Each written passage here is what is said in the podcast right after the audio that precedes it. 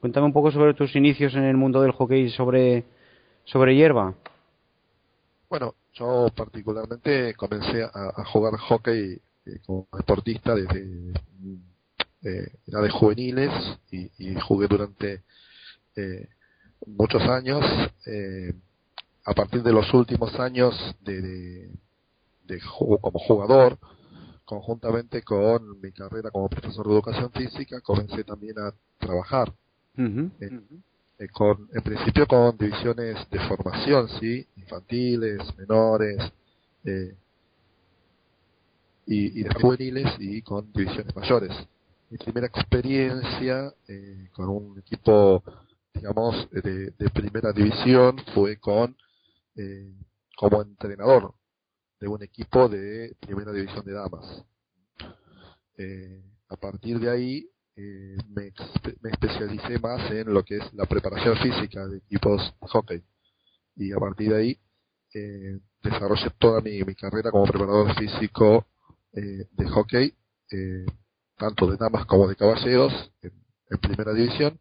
Y continuamente o conjuntamente y a la vez iba eh, entrenando equipos de, divisiones menores, que digamos es algo que también me, gusta mucho y me apasiona, ¿no? La enseñanza del deporte. Eh, pero bueno, mi, especialización eh, fue fundamentalmente hacia la preparación física. interesante. El trabajo entre damas y caballeros, ¿cuál te resulta más fácil y qué diferencias principales encuentras en él? bueno, hay, por lo menos acá en la Argentina, aquí en la Argentina hay como dos o tres eh, diferencias eh, interesantes. Eh, en primer lugar, en realidad no, no, no es que uno sea más fácil que otro, los dos, digamos que los dos tipos de equipos de distintos géneros tienen su complejidad que tiene que ver con la constitución de género, ¿no? Y, y cómo cada uno ve eh, el deporte y cómo lo vive y, cómo lo, lo practica y, cómo se compromete. Eh, y, en esto, eh, digamos que en general los varones continúan jugando por más tiempo eh, al hockey. Aquí en Argentina el hockey es amateur, son muy pocos los jugadores de hockey de primera división que son rentados, son aquellos que están en los seleccionados, eh, alguna empresa privada, eh, digamos, hace su aporte al club para que este jugador pueda estar jugando en este club. En general, eh, digamos que el hockey es peor. Entonces, eh, los varones, más allá de, sus estudios, sus trabajos, son los que más continúan por más tiempo su carrera deportiva. Las mujeres, eh, digamos que a partir de eh, la llegada de responsabilidades, ya sea como eh, estudio, de trabajo, de pareja, van dejando un poco de lado, son muy pocas las mujeres que eh, continúan con toda su carrera deportiva, ¿sí? Eh, entonces, digamos que esto ya tiene, es una diferencia importante en cuanto a las estoy hablando puntualmente en general, en todos los equipos. tenemos que hacer un paréntesis y una separación con respecto a aquellos jugadores y jugadoras que son de, nivel de seleccionado, donde, bueno, hacen de esto su carrera y obviamente lo priorizan. Pero en general, la mayoría de los jugadores y jugadoras, digamos que esta es una de las diferencias. Otras de las diferencias tienen que ver con los rendimientos. Eh, los rendimientos, eh, digamos que son eh, superiores, y esto es por una cuestión bien fisiológica, ¿no? En los caballeros, nada más, ¿sí? y pero digamos que eh, las damas tienen, no, las, mujeres tienen mayor predisposición al trabajo. Eh, con los caballeros hay que buscar más motivación, más variantes, más variabilidad para motivarlos continuamente y, digamos, eh, de alguna manera retarlos continuamente, ¿no? Cuando de, de, de física se trata.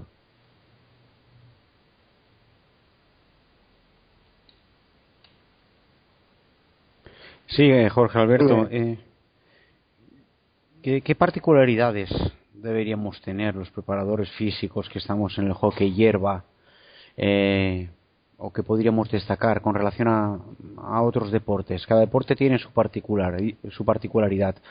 ¿Cuáles son los retos que se le presentan al preparador físico de hockey hierba? Bueno, eh, la preparación física, eh, junto con la preparación técnico-táctica, uno de los pilares del entrenamiento del hockey hierba, ¿no? Eh, y, en esto lo que hay que tener en cuenta es, por un lado, la duración de los partidos, que son dos tiempos de 35 minutos, y en cuanto a eh, la duración de los esfuerzos. Y por otro lado, dentro de ese partido, la intensidad y repetición de las acciones eh, condicionan de alguna parte un entrenamiento específico, eh, orientado a mantener un ritmo de competición de alto nivel. en general, eh, eh, se expresa eh, en sucesivas cargas de entrenamiento durante un cierto número de años, ¿sí? Y, y dependen de, una cantidad de valor de factores específicos. Eh, el hockey en particular utiliza la mayoría de los sistemas energéticos del organismo. Digamos, tanto aquellos que son del metabolismo aeróbico como el metabolismo anaeróbico. Entonces, esto es algo que tenemos que tener muy en cuenta eh, los preparadores físicos, ya que eh, en mi carrera me he encontrado con, preparadores físicos que tal vez orientaban más hacia un sistema energético que hacia otro, y en realidad eh, esto es, tanto de un lado como del otro, es un error. Digamos que aquellos que orientan más hacia el entrenamiento aeróbico, después los jugadores, si bien pueden digamos, mantener eh, un nivel durante 70 minutos, ¿sí? Eh, a la hora de resolver las situaciones de juego que se resuelven eh, en esfuerzos cortos y, y, muy intensos, esta repetición hace que decaiga el, digamos, el rendimiento. Y en el otro caso, en el caso contrario, digamos que al, no hacer un, un, buen desarrollo del metabolismo aeróbico, eh, digamos que se ve limitada la cantidad de, repeticiones que, requiere uh partido. Digamos que en realidad más o menos estamos entre un algunos autores hablan del 70-30, otros hablan del 60-40 eh, en, en cuanto al nivel de solicitación energética aeróbica, anaeróbica en Interesante. Eh, Jorge Alberto, ¿qué, van a aprender o qué les vamos a enseñar a nuestros alumnos en el curso de preparación física de hockey hierba, hockey pasto, como llamáis por, vuestras tierras? fundamentalmente eh, el curso a lo que se apunta es, eh, en principio, a, entender, eh, digamos, lo que es la lógica interna del deporte y fundamentalmente cuáles son los la mayor cantidad de, de esfuerzos y de requerimientos físicos que se necesitan en el deporte eh, durante un partido para a partir de allí poder determinar bien eh, cuáles van a ser eh, las cargas necesarias para la preparación de, de, estos deportistas desde las edades digamos prejuveniles o juveniles hasta los mayores. Y, y después bueno conjuntamente con esto eh, una vez que determinemos eh, estas, necesidades y, podamos determinar las cargas, eh, lo que vamos a, aprender también es, bueno, cómo podemos planificar, por un lado, todo lo que sería un año de, competencia,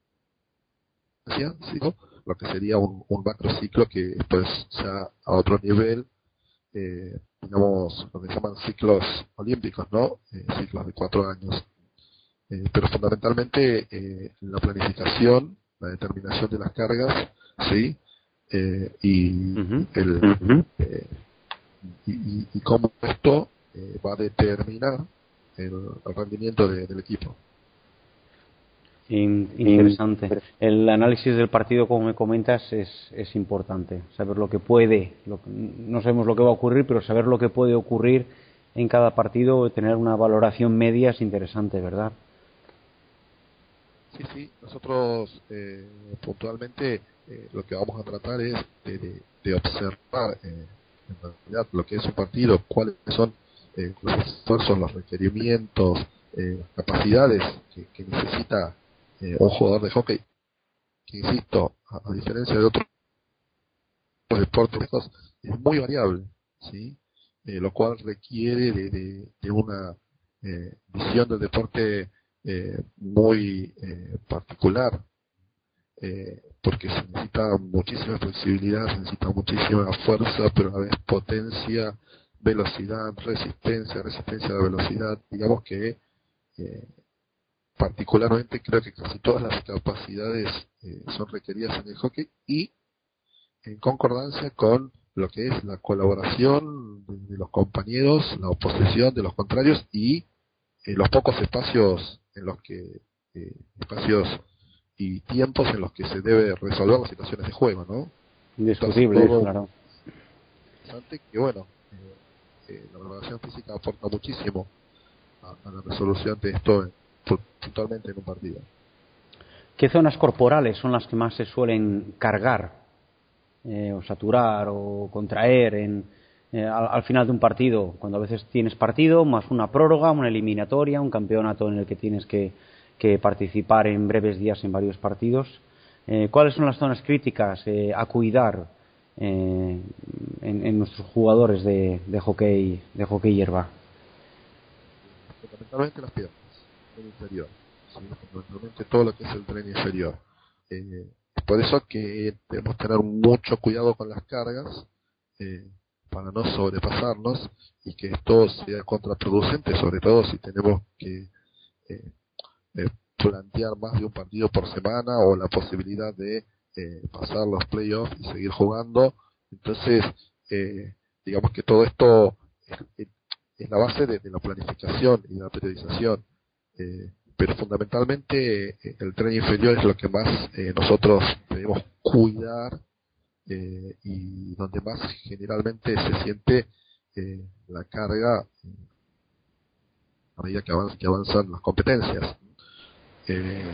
por eso es que nosotros, y, acá en este curso también lo planteamos, siempre después de cada sesión de entrenamiento, trabajamos de alguna manera con tareas, actividades eh, puntualmente para regenerar algunos grupos musculares, eh, para, que vuelvan a, poder eh, llegar al descanso, pero no con un nivel muy alto de saturación de esa musculatura, de, esos esos grupos musculares, esas articulaciones sobre todo teniendo en cuenta que, bueno, se sabe que hoy en día las, zapatillas de hockey eh, vienen con la tecnología, bueno, con son muy buenas como para eh, prever el impacto en superficie sintética, pero así todo, eh, el impacto en superficie sintética va de a poco produciendo pequeños traumatismos que, bueno,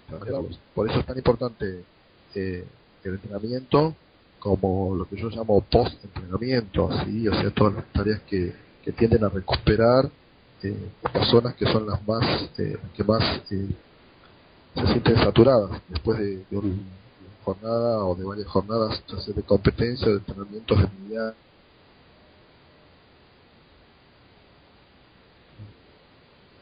Interesante cómo se va, cómo se adapta a diferentes superficies, posiblemente en diferentes partidos los los jugadores, porque claro, aunque sean superficies sintéticas, es posible que no sean las mismas en, en diferentes encuentros. Seguramente, no son las mismas, eh, eh, son, o sea, hay, dos tipos de superficies sintéticas, ¿sí? que son las canchas de arena o las canchas de agua, la mayoría son canchas de agua, pero así todo, las canchas que son más nuevas, eh, digamos que tienen eh, unas características, canchas que ya tienen más años, ¿sí? y donde la alfombra está de alguna manera más desgastada, la velocidad de la bocha es otra, eh, y también el, el, esfuerzo es otro de la musculatura para, para, eh, para poder resolver el partido. ¿sí?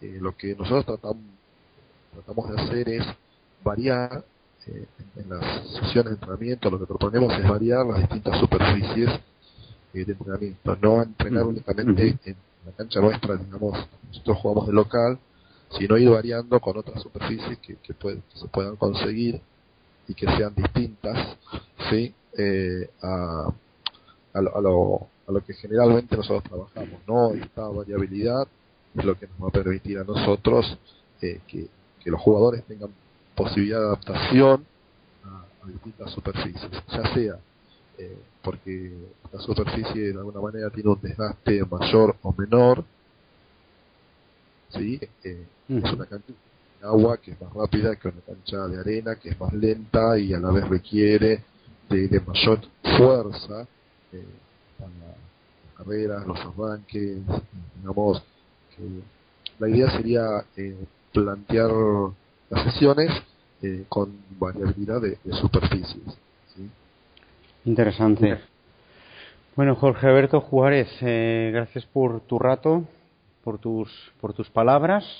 Eh, lógicamente luego aquellos interesados podrán profundizar más, más contigo a lo largo de, los cursos de, formación en preparación física de hockey hierba, deporte mayoritariamente amateur allí en tu tierra, aquí también en España, y que bueno, que si podemos aportar un granito de arena para aquellos que quieran conocer un poco más eh, los aspectos intrínsecos de lo que es el entrenamiento de, del hockey, ya, ya saben todos que, que estamos aquí para, para ayudarles y por nuestra parte, pues desde muy lejos, aunque parezca cerca que aquí cuando hablamos en el micrófono, pues darte la, las, las gracias por toda la aportación que estás, que estás haciendo a, a este deporte tan fantástico. Bueno, eh, muchas gracias a ustedes y bueno, los invito a, participar, por lo menos a, ver cuáles son los contenidos del curso, a inscribirse, a participar, es un desafío importante, es un desafío interesante. Eh, el hockey es un deporte que ha tenido mucho auge a nivel mundial eh, en los últimos años, en todos los países.